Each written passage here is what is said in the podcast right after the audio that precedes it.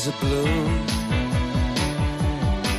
Shoots up through the stony ground. There's no room. No space to rent in this town. You're out of luck. And the reason that you had to care, the traffic is stuck.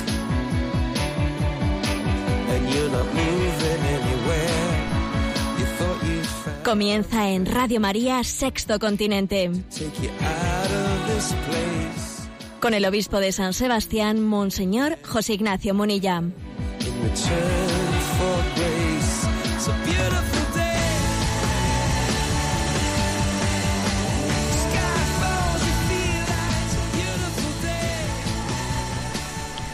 Un cordial saludo a todos los oyentes de Radio María.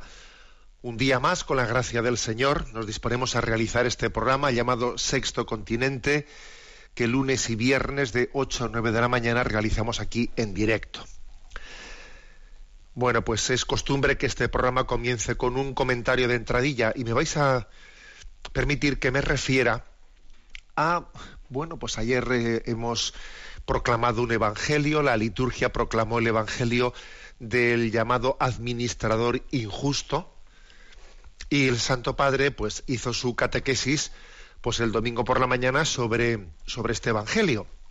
Y es curioso, es curioso que el Santo Padre por su carisma pues en más de una ocasión, y también esto ha ocurrido este fin de semana, pues ha conseguido que su comentario sobre el Evangelio llegue, se introduzca en los telediarios, en, digamos, en ese tiempo de informativo que es muy difícil, ¿no? Que las noticias eh, espirituales, religiosas, lleguen a ser noticia en nuestros telediarios, ¿no?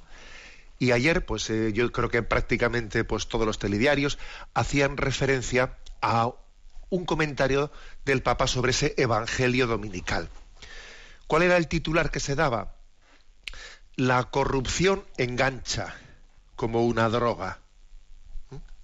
Sí, se refería, eh, ese pasaje evangélico lo conocéis, eh, pues el administrador injusto, como sabe que le van a despedir, aprovecha los últimos días del trabajo, las últimas semanas, pues para que los que son deudores de su amo, pues así ganar su voluntad, haciéndoles favores, obviamente, pues corruptos, porque él no es dueño de los bienes de su amo y de alguna manera condonándoles la deuda o aminorándoles la deuda que tienen con su amo para que así cuando su amo le despida, pues le deban favores a él, ¿no? Es una, una corrupción. Bueno, y el, y el Papa comentando este Evangelio dice que, que la corrupción engancha. Se ve que eso ha llamado la atención al mundo, ¿no? Porque en el hecho de haber dado eco, sin, duda alguna, habrá sido en parte porque la corrupción, el tema de la corrupción es una, una noticia muy recurrente en nuestros noticiarios diarios. Pero ¿por qué ha llamado la atención al mundo este comentario del Santo Padre? La corrupción engancha. Quizás porque no nos damos cuenta, no nos damos cuenta que el hombre, el hombre no únicamente cuando el, obrar moral del hombre no se reduce a las acciones que él libremente elige. Obviamente existe una responsabilidad porque existe una libertad y una responsabilidad. Pero además también existe otra dimensión distinta, otra dimensión que es, por una parte, la de la esclavitud de nuestra voluntad. La voluntad en la medida en que elige mal se va haciendo esclava y cada vez es menos libre cuanto más hagas el mal, menos libre eres y más enganchado estás y al final terminas por hacer el mal ya indefectiblemente, estás enganchado. En realidad solo es libre el que hace el bien. El que va haciendo el mal cada vez es menos libre, menos libre, menos libre. Quizás el mundo le ha sorprendido esta, esta reflexión de Santo Padre. Y además, no olvidemos que existe la acción de Satanás, que existe la acción de Satanás. Y, de, la medida en que obramos el mal, estamos siendo manipulados por Satanás. Eh, es el mal el que está obrando en nosotros, ¿no? El avaro, el avaro en realidad no posee los bienes, sino que los bienes le poseen a él. Entonces, he aquí, bueno, pues es, de, es de darle gracias a Dios, ¿no? De que una reflexión como esta del Santo Padre haya salido en los telediarios, que el mundo le haya llamado la atención esa, esa reflexión, porque quizás nuestro mundo solo entiende de la libertad del hombre. El hombre elige, el hombre sí, sí, claro, claro, pero ojo, esa libertad esa libertad tiene que ser liberada, porque si el hombre elige el mal una y otra vez, al final cada vez es menos libre y, y, se está enganchando, eh, está perdiendo su propia libertad. ¿no? O sea que el Señor ha venido a liberar nuestra libertad esclava para que nuestra voluntad pueda mm, verdaderamente ¿no? pues elegir, elegir el bien. Bueno, pues este ha sido el comentario que las, aunque ha sido breve, ¿eh? han sido 20 segundos, 30, 40 segundos, que en los telediarios se ha comentado esa expresión del Papa. La corrupción engancha como la droga. Claro, la corrupción y todo el resto de, y todo el resto de los pecados, ¿eh? y todo el resto de, las malas elecciones, como por ejemplo la, lujuria también engancha y todo, cualquier cosa. ¿eh? O sea, el mal repetido el mal repetido nos va enganchando porque nos va, nos va limitando nuestra libertad. Bueno, pues este es el comentario de partida en un programa Sexto Continente que solemos hacerlo en interacción con, los oyentes que también son, son, usuarios, algunos de los oyentes de este programa, pues no son usuarios de redes sociales y no pasa nada, ¿no? Pero otros sí lo son. Y entonces este programa se, interactúa a través de la cuenta de Twitter arroba obispo Munilla, a través del muro de Facebook que lleva mi nombre personal de José Ignacio Munilla y a través de una cuenta de correo electrónico sextocontinente arroba radiomaria.es en la que pues intentamos también mantener con vosotros pues, eh, pues vuestras inquietudes, ¿no? Bueno, ¿qué tema he elegido para el programa de hoy? Pues está bastante ligado a, este comentario que he hecho, hecho de entrada. Eh, quiero comenzar eh, pues una, eh, un, comentario de algunos criterios que se nos ofrecen en el capítulo séptimo de la exhortación a Moris Leticia, escrita por el Santo Padre después de los dos sínodos sobre la familia, y el capítulo séptimo es quizás de las cosas más originales que tiene esta exhortación, ¿no? Porque habla un poco de criterios educativos, criterios educativos en la familia, ¿no? Con respecto a los hijos. Y yo creo que es muy novedoso, ¿no? Pues que también en el magisterio de la Iglesia se aporten reflexiones de, este estilo. Entonces vamos a, eh, abordarlas. El, el título del capítulo es Fortalecer la educación de los hijos. Yo recuerdo perfectamente que pues que en aquellos años, ¿no? Los años 70, 80, en los que se traducía aquí a España ese espíritu del mayo del 68, ¿eh? pues lo progre, lo que se llevaba, y, sin duda alguna eso todavía, todavía sigue teniendo efecto hoy en día, ¿no? Pero bueno, entonces era la novedad, ¿no? La de pretender decir que, que no se, que no, no había que adoctrinar a los hijos, que los padres, los padres liberales, pues tienen que plantear que los hijos sean ellos mismos y que por lo tanto eh, tienen que ser ellos los que cuando sean mayores de edad elijan, decidan, sin, sin pretender teledirigirlos, sin pretender controlarlos, ¿no? O sea, nada de adoctrinar a los hijos. Ya decidirán ellos cuando sean eh, mayores de edad, si quieren bautizarse, si no, qué tipo de educación. Yo voy a eh, voy a darles una educación, o sea, voy a acompañarles pues de una manera eh, aséptica, sin pretender influirles. ¿eh? Recuerdo haber hablado de este tema mucho con, con los padres que, que, se acercaban a bautizar a sus hijos, etcétera, ¿no? Era un tema recurrente.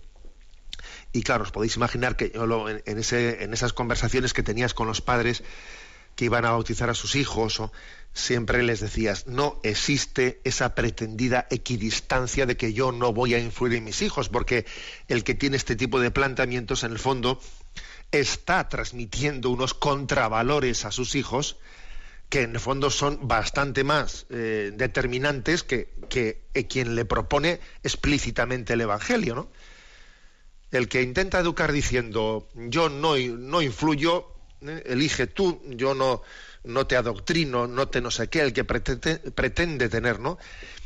Ese escenario de partida que es una equidistancia, ese está transmitiendo, ¿eh? de facto, de facto, está inculcando unos antivalores ¿eh? bastante más no determinantes que la propuesta del, del, Evangelio.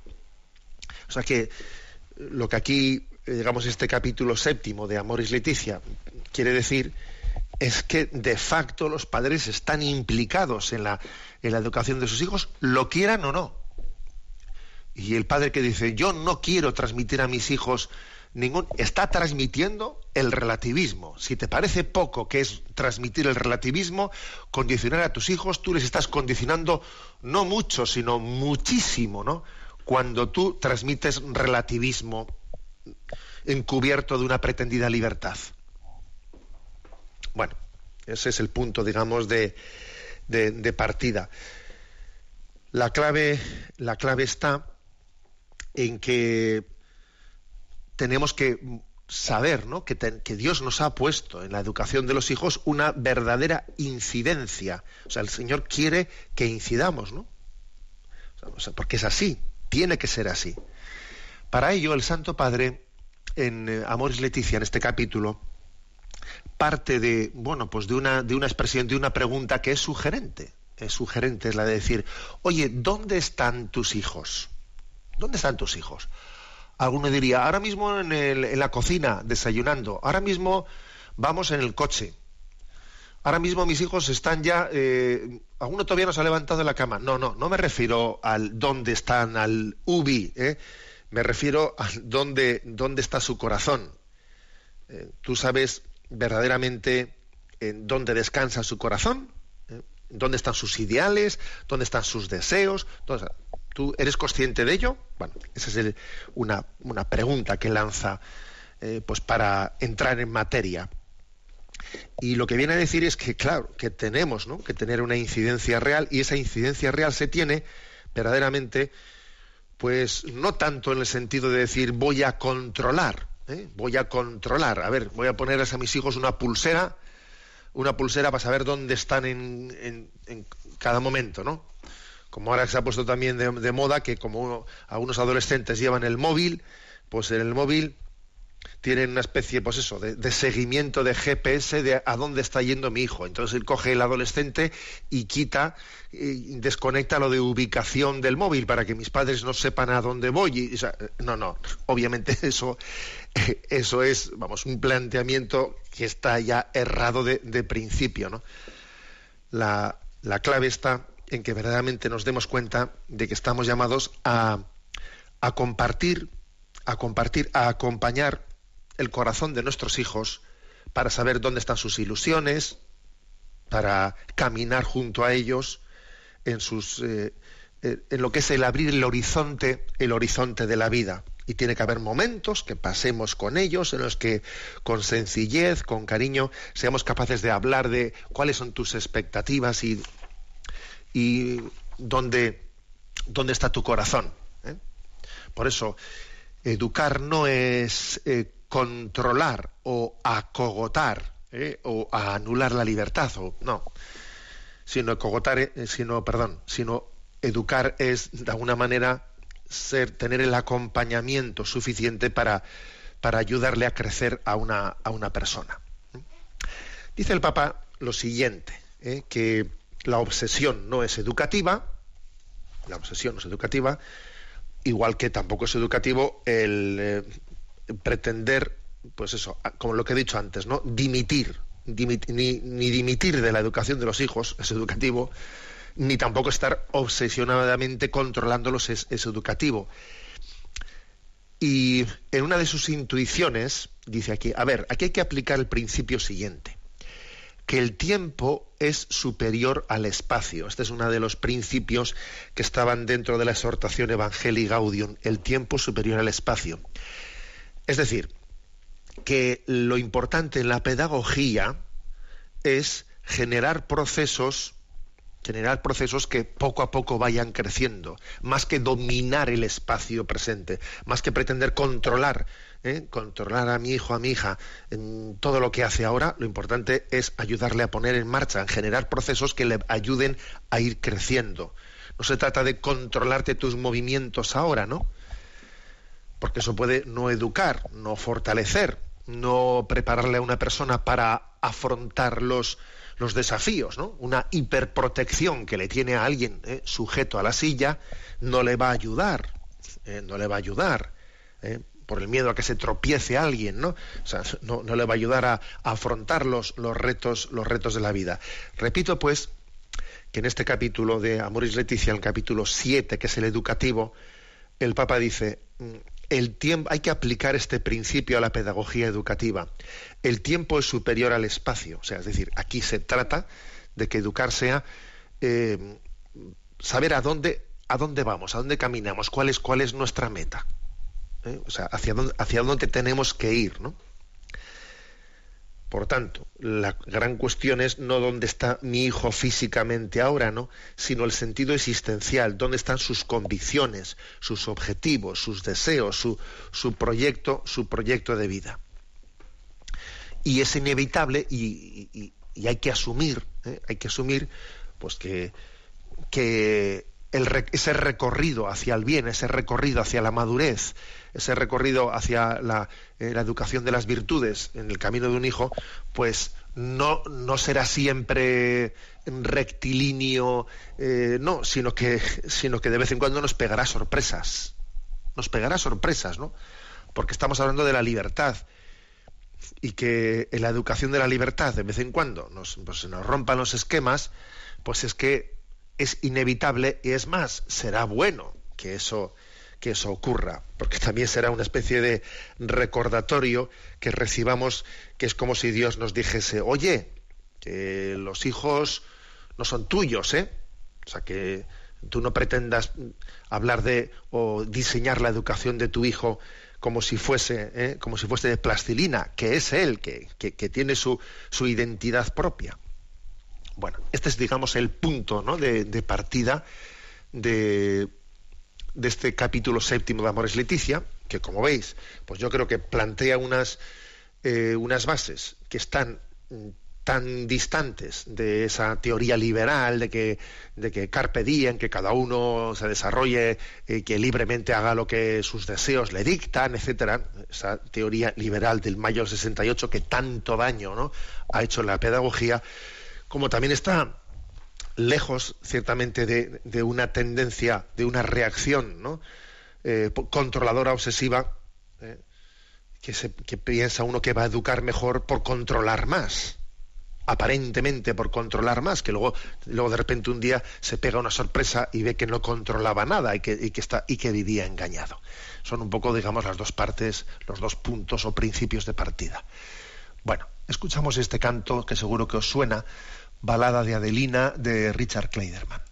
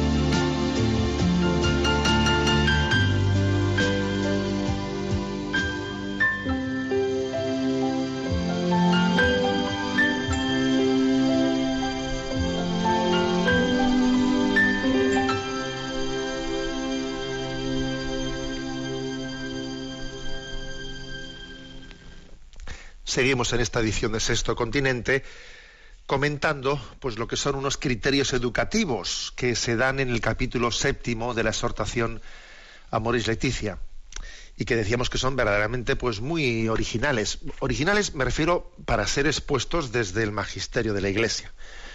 Bueno, dando un paso más, eh, se aborda el tema de la formación ética de los hijos y yo creo que aquí se introduce también una clave que es muy sugestiva y novedosa, ¿eh?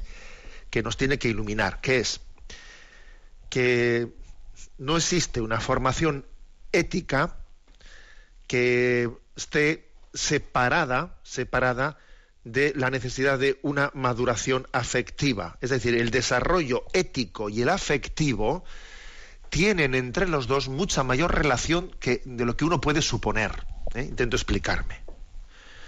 Nosotros igual uno dice, a ver, ¿qué es eh, la, educación ética? La educación ética es la educación en el deber ser. Bien, de acuerdo. Pero eso está teniendo lugar en, en una psicología que se está desarrollando y que sobre todo que se entiende a sí mismo un niño, un niño se entiende y un adolescente se entiende a sí mismo en la medida en que su identidad se forma desde la afectividad, ¿eh?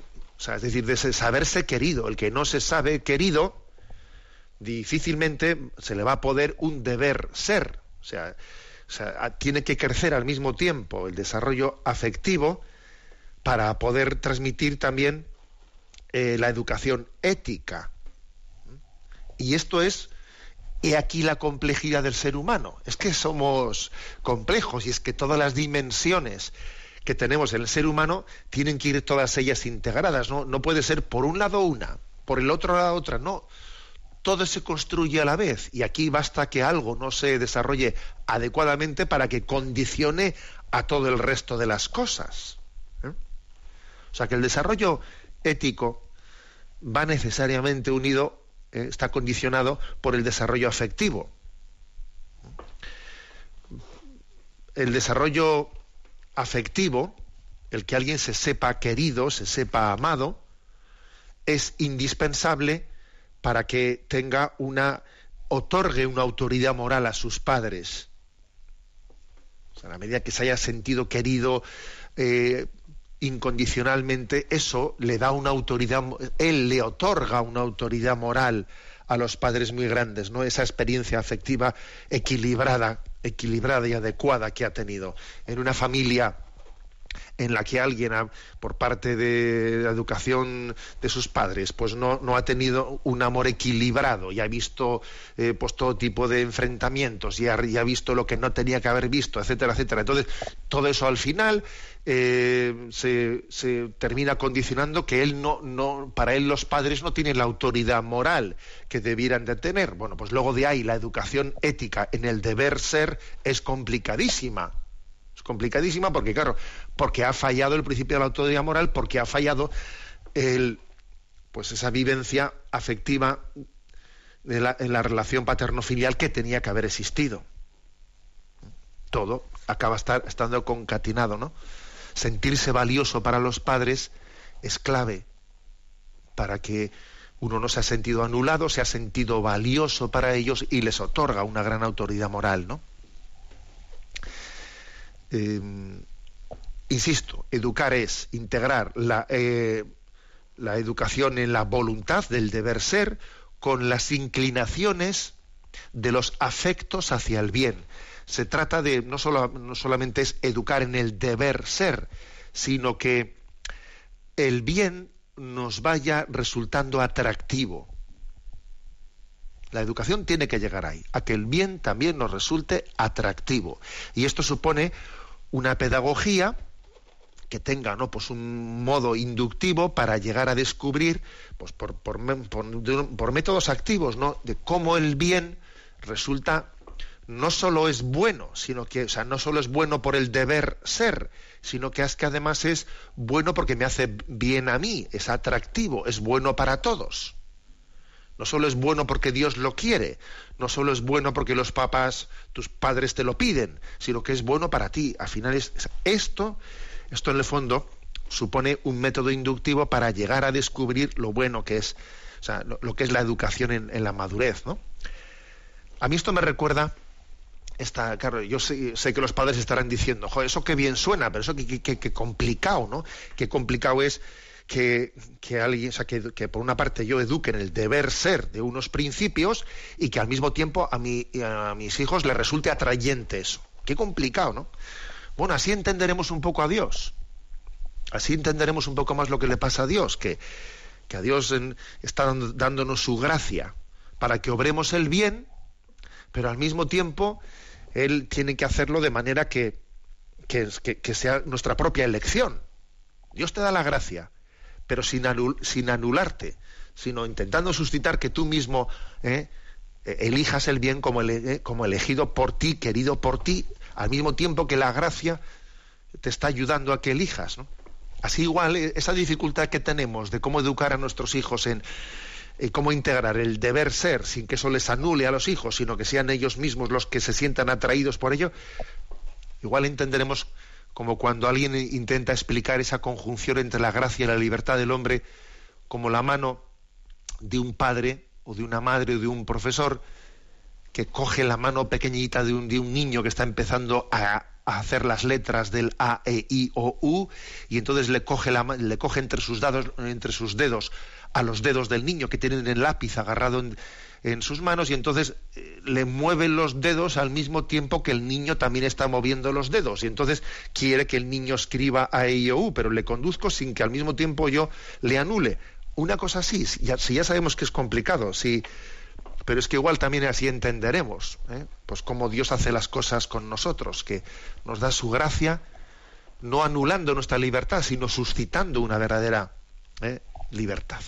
Con lo cual, digamos que aquí eh, la clave de la pedagogía es cómo generar hábitos buenos, cómo generar hábitos buenos.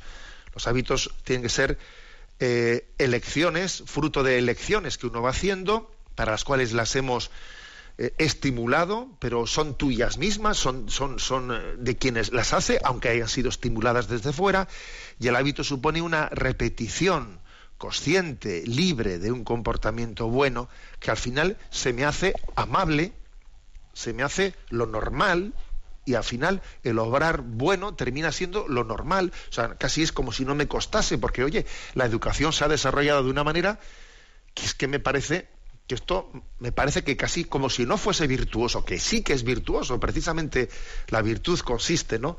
en que el bien pueda llegar a ser eh, lo, habitual en nuestra, en nuestra vida. La virtud es como una convicción transformada en un principio interno de un obrar estable. ¿Eh? Pero, pero tiene que existir, todo, ese, todo este proceso. ¿no? Aquí se cita un texto de Gaudium et Spes de, de la Constitución Pastoral del Concilio Vaticano II, en la que se, se habla de que como la dignidad humana, y también la dignidad humana de un niño, ¿eh? que un niño tiene plenamente esta dignidad. O sea, no pensemos que el niño hasta que no es mayor de edad, no, no, él tiene plenamente esta dignidad. Pues requiere actuar según una elección consciente y libre, movido e inducido personalmente desde dentro. Entonces tenemos, ¿cómo se integra esto? cómo un padre está transmitiendo ¿no? Una educación a, unos hijos al mismo tiempo que el hijo tiene que, ser el, el, que el que obre y el que elija consciente y libremente. ¿Cómo, cómo integrar ambas cosas? Ese, es la eh, ese es el don, ¿no? El, don de, de, una buena de una buena educación que huye que huye de dos peligros distintos. Bueno, la clave, por lo tanto, está en sensibilizar. Sensibilizar. Y esto, esto no, si alguno interpreta que esto es una especie de teorías liberales y modernas de educativas, se equivoca, porque en la misma acto seguido que después ha dicho esto, pues entonces eh, en el capítulo séptimo de Amores Leticia que estamos comentando, acto seguido, después de haber dicho esto, de que, de que un niño también él tiene que elegir, ¿no? Pues consciente y libremente los pasos que da, se habla de la importancia de la sanción, de la sanción como estímulo de la sanción, o de lo que popularmente nosotros llamamos los castigos, ¿no? Tenemos que sensibilizar de que no es lo mismo el bien que el mal, de que las acciones eh, malas tienen consecuencias. Y para esto es importante también que un niño, que un niño reciba también un estímulo por una sanción. Es importante. La sanción tiene una finalidad, que es el que yo eh, tenga sensibilidad para darme cuenta de que, de que, lo que he hecho ha tenido consecuencias y yo me tengo que poner en el lugar de otro y darme cuenta de que he hecho sufrir, de que le he hecho mal a otra persona y así de esta manera orientarle a pedir perdón, a reparar el daño, ¿eh? a reparar el daño. O sea que no estamos aquí hablando de teorías liberales, no, no, no. Estamos hablando de, de una conciencia de, de educación que tiene que hacer crecer a la persona, no anulándola, ¿eh? pero al mismo tiempo transmitiéndole unos valores, ¿no? Porque no es lo mismo el bien o el mal, el error o la verdad, no es lo mismo para que la corrección o esa sanción sea beneficiosa, tiene que estar acompañada de un reconocimiento de lo positivo de una persona. Si a, un niño se le está continuamente eh, castigo, castigo, castigo, ¿no? Y, el niño no tiene conciencia de que le estén valorando nada positivo, posiblemente no, no vamos a conseguir nada. O sea que tiene que haber la, eh, el castigo, la sanción a un niño tiene que estar acompañado de una confianza paciente.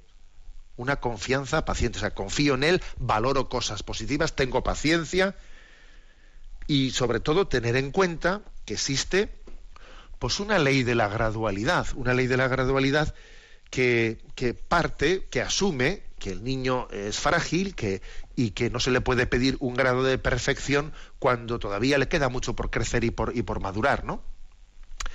Con lo cual, esto quiere decir que sí que debe de haber sanciones, debe de haber, pero que no, no, no sería prudente que unas medidas disciplinarias se aplicasen de una manera en la que no se distinga lo grave de lo leve. No, porque si, si, si se aplica un, un, nivel de castigos, eh, pues eso, implacable, en el que uno haya faltado en una pequeña cosa o haya hecho algo grave, en el fondo mm, las consecuencias son las mismas. Eso no estimula, eso en el fondo no, es caer en cuenta de la ley de la gradualidad, que, aún hay que, hay que darle un margen para que vaya rectificando las cosas y generará desánimo e irritación. Y te saldrá el tiro por la culata, ¿no? El que pretende hacer una tan, tan equivocado, ¿no? Pues es una un principio pedagógico liberal, ¿eh? de, como otro autoritario sofocante. Tiene que haber un equilibrio. ¿eh? Disciplina sí, pero no mutilación del deseo, sino estímulo del deseo. Por aquí van los tiros, digamos, de estos principios pedagógicos. ¿eh? Lo repito. Disciplina sí, pero no mutilación del deseo, sino, sino estímulo. Entonces aquí, aquí la clave está en cómo integrar la disciplina con la suscitar inquietud interior. Esto no es como la cuadratura del círculo. No, esto no es como la cuadratura del círculo. Eso es posible. Dios lo, Dios lo, hace con nosotros, los, adultos, ¿no? Bueno, pues también nosotros, con la gracia de Dios, podemos ayudar a que lo haga en los pequeños. Hay que integrar la disciplina, la disciplina que parece que es alguien el que desde fuera ¿eh? te está eh, eh, dando unas pautas, con que tú tengas una inquietud interior que elijas tú. Hay que integrar ambas cosas. Repito, disciplina sí, pero no mutilación del deseo, sino estímulo del deseo. ¿no? Hay que huir de dos extremos. Un mundo ¿eh? a la medida de mis deseos, pues es lo que decía yo antes, ¿no? Carpe diem. Lo importante es que seas tú el que elijas. Lo importante es que eh, te muevas por tus sentimientos, ¿no? Porque, a ver, ese es un, principio pedagógico catastrófico que ha hecho un daño inmenso en la pedagogía y sigue haciéndolo. Hay que huir de ese extremo. pretender decir que aquí lo importante es que elijas tú, que, que, lo que tú desees, lo que tú quieras, ¿no? Un mundo a la medida de tus deseos. No, eso es caos, anarquía. Y el otro extremo, el otro extremo, pues es una, una disciplina que no nace de una autoestima, no, no tiene ningún tipo de autoestima, no hay una, valoración de la propia identidad. Está uno sometido a los, a los, digamos, deseos ajenos. Yo, pues por no dar un disgusto a mi padre, haré esto. Para que no me caiga una bronca, haré lo otro, haré lo otro. Pero, ni, lo, ni lo valoras tú, ni, ni, te, ni te valoras a ti mismo, ni nada. O sea, hay que, obviamente, eh, superar esa, esa dicotomía que es, que es mortal, es una dicotomía verdaderamente mortal. Bueno, pues eh, eso cómo se hace? Pues se hace con un paciente realismo. Hay que tener un, paciente realismo. Seguro que alguno habrá dicho, vaya, ya ha salido la palabra esta de paciencia. pues sí, claro que sí. ¿eh? La educación moral es pedir sacrificio, pero no desproporcionado, artificialmente eh, forzado. Pedir sacrificio, sí, pero al mismo tiempo eh, comprender, aceptar, valorar a las personas que, todavía no, no, son maduras, ¿no? O sea, pedirle renuncias, pedirle sacrificios, pero proporcionados. Aquí el tema de la proporcionalidad es muy importante. En la educación, el tirar del hilo y que al mismo tiempo uno no lo haga de una manera desproporcionada para que no se rompa, es básico ese tema de la prudencia, paciencia, proporcionalidad. En la educación es muy, muy importante esto. ¿eh? Porque, porque si, si, resulta que yo actúo, porque estoy en un momento determinado, porque estoy caliente, pues porque me ha, se me han eh, hinchado las narices, etcétera. O sea, mal asunto. Si yo actúo un poco, digamos, llevado de mi, de mis momentos coléricos, lo más posible es que me equivoque profundamente, ¿eh? que me equivoque profundamente. Ese es un principio que la experiencia nos lo demuestra. ¿eh? Mal asunto si, los, si, si el principio nuestro educativo está un poco eh, ha nacido de mis estados anímicos interiores. No, no puede ser puede ser. Es clave, es clave indispensable el que tengamos la paciencia de ponernos en el eh, pues en la situación de nuestros hijos, ¿no? Pues para de esa manera poder responder a ellos. Bueno, pues muy bien. Hasta aquí este comentario ¿eh? de estos principios pedagógicos. Hay más, ¿eh? o sea que continuaremos en otro en otro momento porque porque el capítulo pues es breve, pero bueno, pues expresado, explicado un poco a este a este nivel, a esta marcha en la que estamos, eh, pues, pues no podemos, eh, no podemos decirlo todo en un solo día. Bueno, vamos a dar paso ahora a la, eh, a la intervención de los oyentes.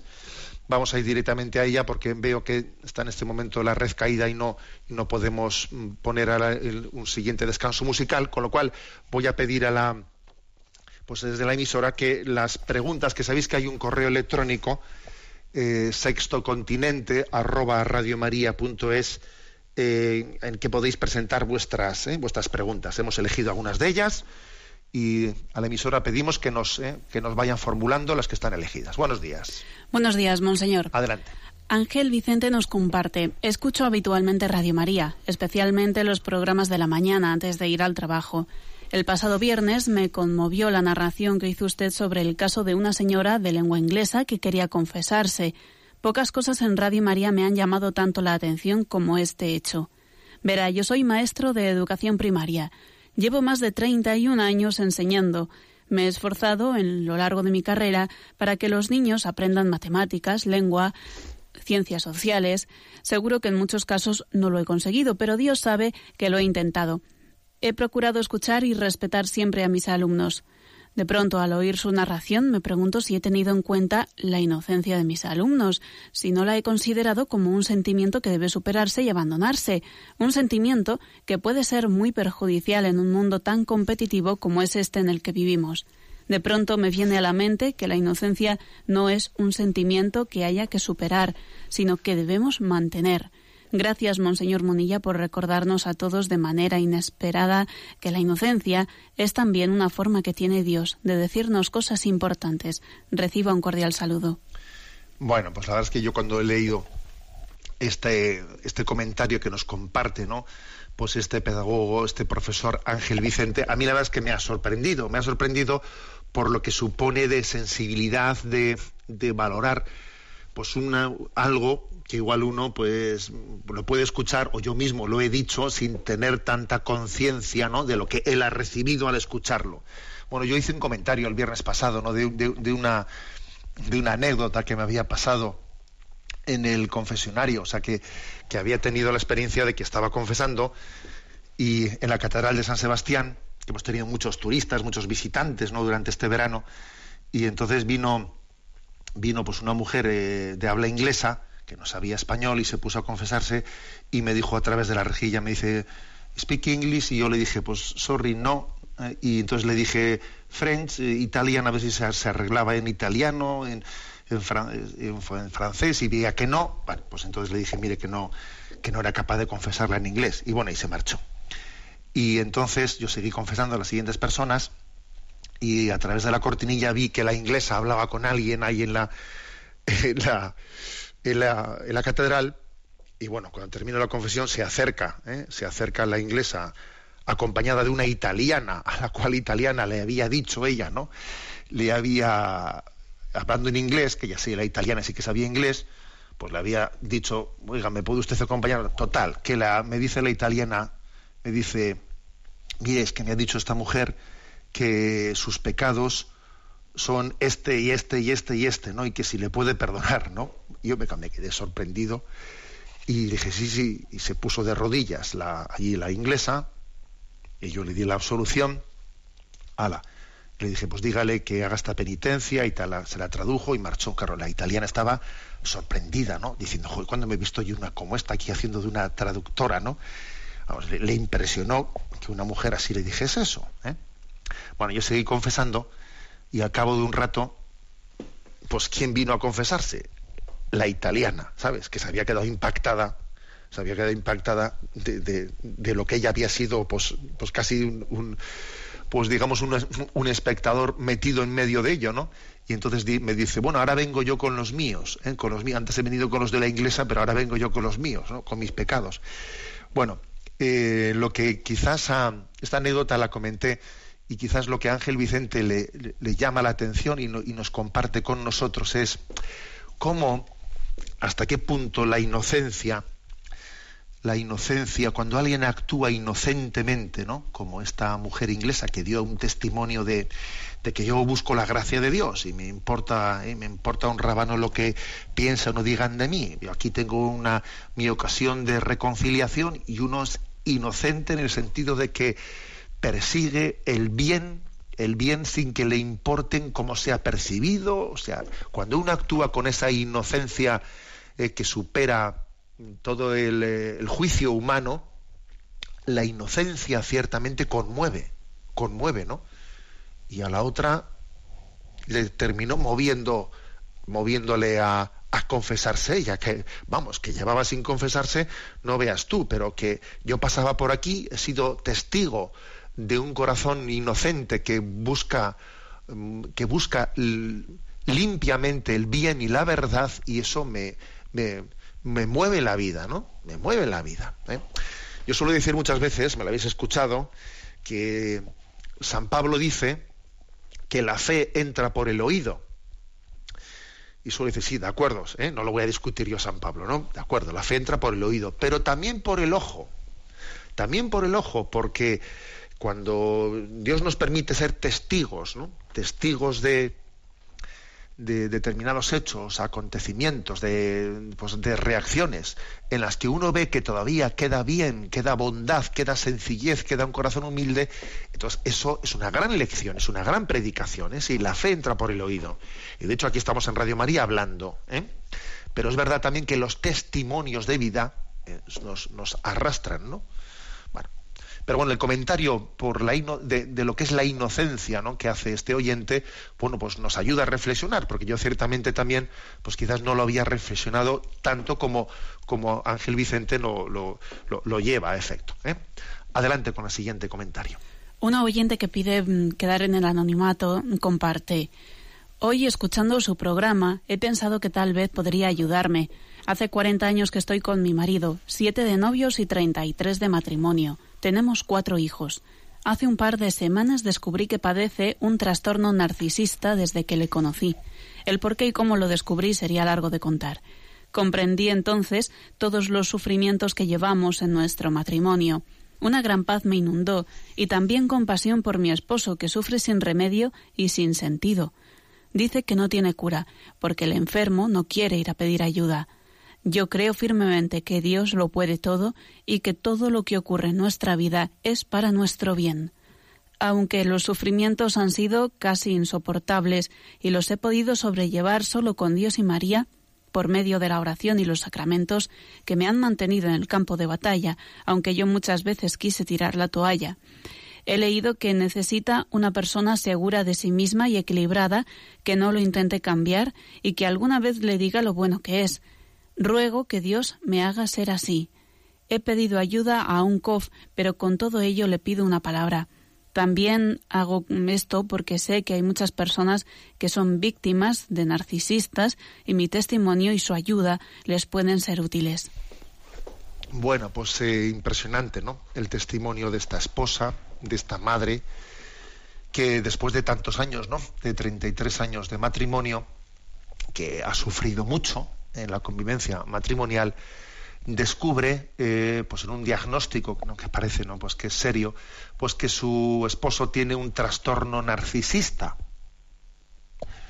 Y claro, pues eh, a mí me, impresiona, pues que esta que esta esposa eh, que habrá sufrido tanto, ¿no? Al descubrir que su esposo tiene un trastorno narcisista, pues le mueva compasión, le mueva compasión dice ella, ¿no? Una gran paz me inundó cuando escuchó ¿no? ese, ese diagnóstico, una gran paz me inundó. Y también una compasión hacia mi esposo, ¿no? Porque claro, me imagino que ella eh, habrá sentido paz, habrá sentido compasión al darse cuenta de que en su esposo pues no había todo el grado de maldad o de egoísmo, ¿no? Voluntario, eh, voluntario consciente y, y, libre como, como ella pensaba, ¿no? Es que mi esposo pues no era tan malo, ¿no? Como yo a veces pues, podía pensar, sino que es que tiene también una serie de limitaciones psicológicas en un trastorno narcisista que hace que su ¿eh? pues que el grado de responsabilidad eh, que él pueda tener pues hacia sus acciones sea limitado no vamos a decir que no tenga ningún tipo de, eh, de responsabilidad sino que sea limitado bueno es, es hermoso no ver que una esposa tiene esa reacción eh, me parece que, pues que, ella comparta con nosotros ese caso nos ayuda a entender que las cosas en la vida eh, suelen no suelen ser blancas o negras sino que suelen ser eh, grises en un grado en un grado pues de, de, tendiendo más al negro tendiendo más al claro pero suelen ser grises no suelen ser blancas o negras no y generalmente cuando existen problemas problemas, digamos, muy serios en la convivencia, suele haber mezcladas muchas cosas. Primero, suele haber mezcladas siempre, ¿no? Pues oye, responsabilidades en uno y en otro. Es muy difícil que uno sea puro y perfecto y el otro sea el complicado. Generalmente solemos tener cada uno de nosotros nuestra parte.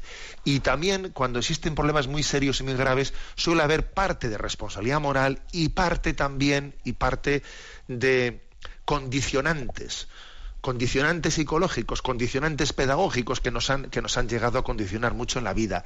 Y los trastornos narcisistas, que este es un tema pues que, pues que se comenzó a hablar de él, se, se tipificó en la psiquiatría, ¿no?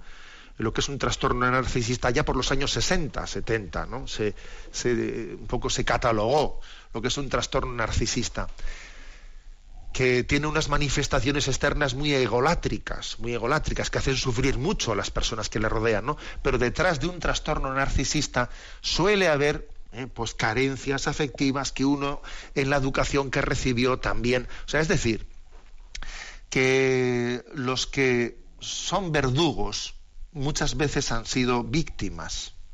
Casi siempre el verdugo ha sido víctima, ¿sabes? Suele ser así. ¿Cuántas veces los maltratadores han sido maltratados? ¿Cuántas veces está? Es que es, que es desgraciadamente la cadena se suele retransmitir y la, se suele transmitir y lo importante es que seamos capaces nosotros de romper esa cadena. Lo importante es que ese trastorno narcisista, cómo se lucha para que no se transmita a los hijos, para que esa cadena eh, del mal que, del que yo fui víctima y yo ahora tengo peligro de ser verdugo y yo transmitirlo, ¿cómo hacemos para que con la ayuda del matrimonio, con la ayuda espiritual, rompamos esa cadena de transmisión eh, de, los desequilibrios? ¿no? Bueno, me parece, por lo tanto, conmovedor este testimonio, que creo que también leerlo en público tiene, puede, puede ayudar mucho, mucho a los demás, y decir que ella ha pedido ayuda a un COF, a un centro de orientación familiar, me parece muy importante esto. Y decir también una cosa, que este tipo de trastornos, como, claro, como un trastorno narcisista, como tiene una, eh, un tipo de, de traducción pues muy eh, mezclado con lo moral, porque uno es un egoísta y es un ególatra, pues a uno le puede llevar un poco a, mezclar eh, a mezclar el diagnóstico psicológico psiquiátrico con lo moral.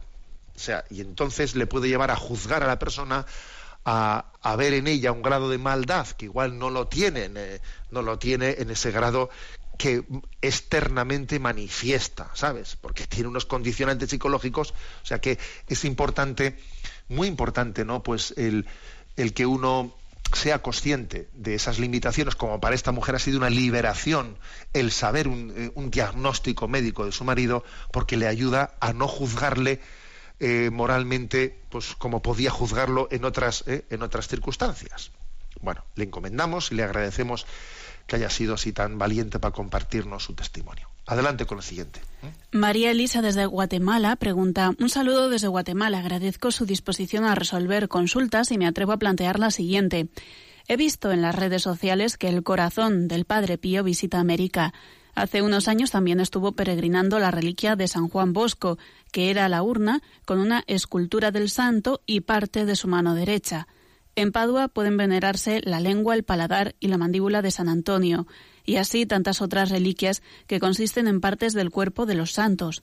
Conservar una parte de la ropa, un paño con sangre o algún otro objeto de uso de los santos me parece normal, pero en cuanto al cuerpo, me he preguntado siempre si no estaremos cayendo los católicos en un poco de salvajismo.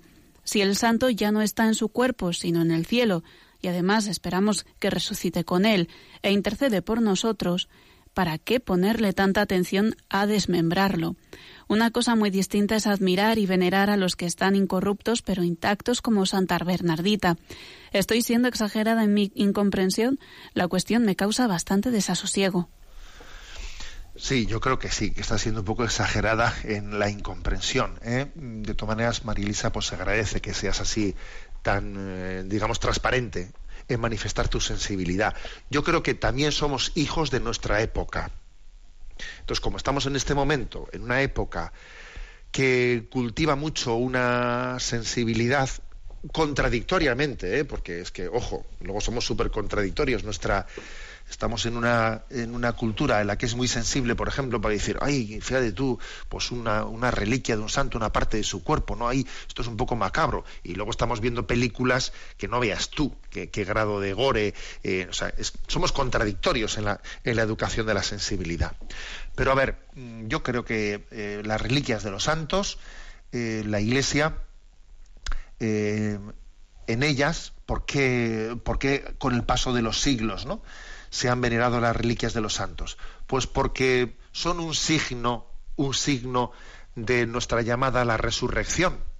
¿eh? Sabemos que lo habitual es enterrar a los muertos, ¿no? Y esta especie de excepción que se hace con los santos de, que, su, de que haya sus cuerpos o parte de sus cuerpos, ¿no? Sean venerados es como una es un signo que nos, eh, nos está llamando a, a, la, a prepararnos para la vida eterna, a que además estamos, a que es también el cuerpo está llamado a participar de la gloria de Dios, no únicamente nuestra alma. Ojo con esto, ¿eh, María Elisa, porque igual esto lo tenemos un poco olvidado. O sea, la salvación escatológica que, que, nos ofrece Jesucristo, que predica la Iglesia Católica, no se reduce a la inmortalidad del alma, a que nuestras almas eh, reciban, eh, reciban eh, o sea, entren en la vida eterna contemplando la gloria de Dios, sino que también nuestro cuerpo, nuestro cuerpo está llamado a participar de la gloria en la resurrección final. Por lo tanto, una, las reliquias de los santos que veneramos son una llamada también a recordarnos que nuestra corporalidad está llamada también a participar de la gloria de Dios en el cielo. Esto igual lo tenemos un poco olvidado, ¿eh? Yo creo que esto lo tenemos bastante olvidado. Que quizás hemos reducido eh, nuestra fe en el más allá a la, inmortalidad del alma, la pervivencia del alma más allá de, nuestro fallecimiento. Y lo más específico de la fe cristiana es justamente es la resurrección de los cuerpos que es aquello por lo que San Pablo, cuando predicaba en el Areópago de Atenas la resurrección de los cuerpos, allí tuvo que quedarse solo y, se rieron de él, porque ¿qué es eso de la resurrección de los cuerpos? No, creemos en ello. ¿eh? en que nosotros, nuestro cuerpo resucitará y se unirá ¿no? plenamente a nuestras almas para participar todo yo, cuerpo y alma, todo yo de la, de la gloria de Dios. Bueno, tenemos el tiempo cumplido. La bendición de Dios Todopoderoso, Padre, Hijo y Espíritu Santo, descienda sobre vosotros. Alabado sea Jesucristo.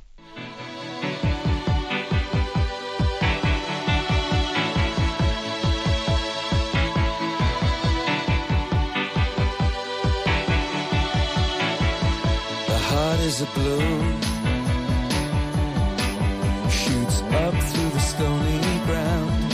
There's no no space to rent in this town. You're out of luck, and the reason that you had to care, the traffic is stuck, and you're not moving anywhere. You thought you found a friend. Han escuchado en Radio María Sexto Continente, un programa dirigido por el obispo de San Sebastián, Monseñor José Ignacio Monilla. for grace.